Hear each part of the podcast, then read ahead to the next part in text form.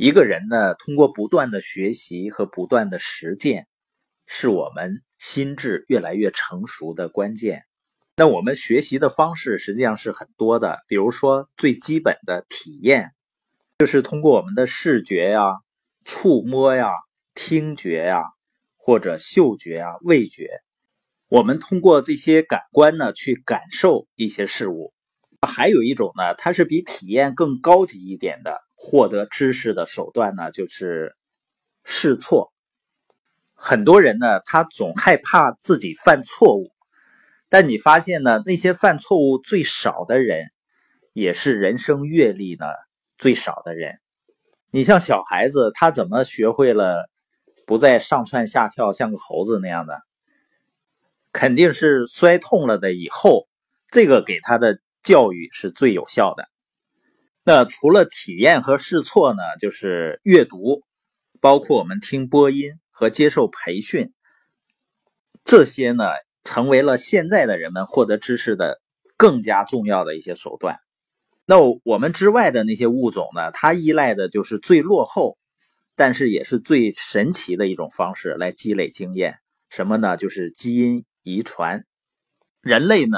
也可以通过这种基因遗传来积累一些经验，比如很小的孩子呢，尽管他没见过蛇，但是看到蛇呢，他会嚎啕大哭，会很害怕。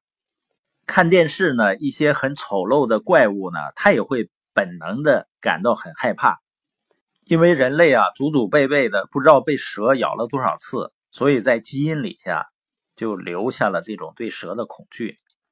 包括对一些丑陋的东西的恐惧，那文字的出现呢，使人类啊和其他动物就区别开来了。那使我们的经验呢积累不再仅仅依赖于基因遗传，人类开始使用文字记录，然后积累信息，获得知识，再去传播经验。那所有的学习呢，都是为了帮助人们能够正确思考。比如远古的时候啊，人类就已经能够思考了，但是那种思考呢，它是局限于已认知的知识，就很难正确思考。比如说打雷啊、刮风啊、地震啊，因为知识的局限呢，所以人们会把这种现象归结为老天爷发怒了等等。我们之所以鼓励大家在听播音之后呢，一定要去思考。要去总结、分享自己的感受，就是不断的去加强我们深入思考的能力。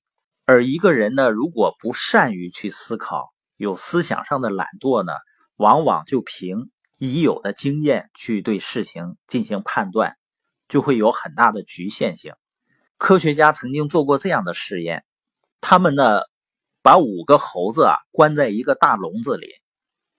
然后呢，笼子的最上端中间呢，挂了一串香蕉。那猴子一看到香蕉，肯定是要去摘嘛。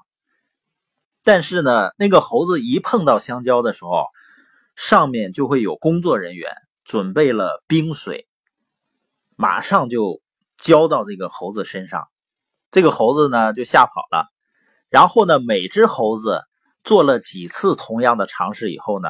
发现都是有冰冷的水呢，从上面浇下来，所以这些猴子呢就不再去拿那个香蕉了。那也就是说，这些猴子积累了一个经验，什么经验呢？就是那个香蕉如果要碰的话，会有冰水浇下来。这时候呢，实验人员把其中的一个猴子呢拿走，换进去一个新猴子。那这个新猴子不知道怎么回事啊。他看到香蕉呢，当然马上想去拿着吃啊。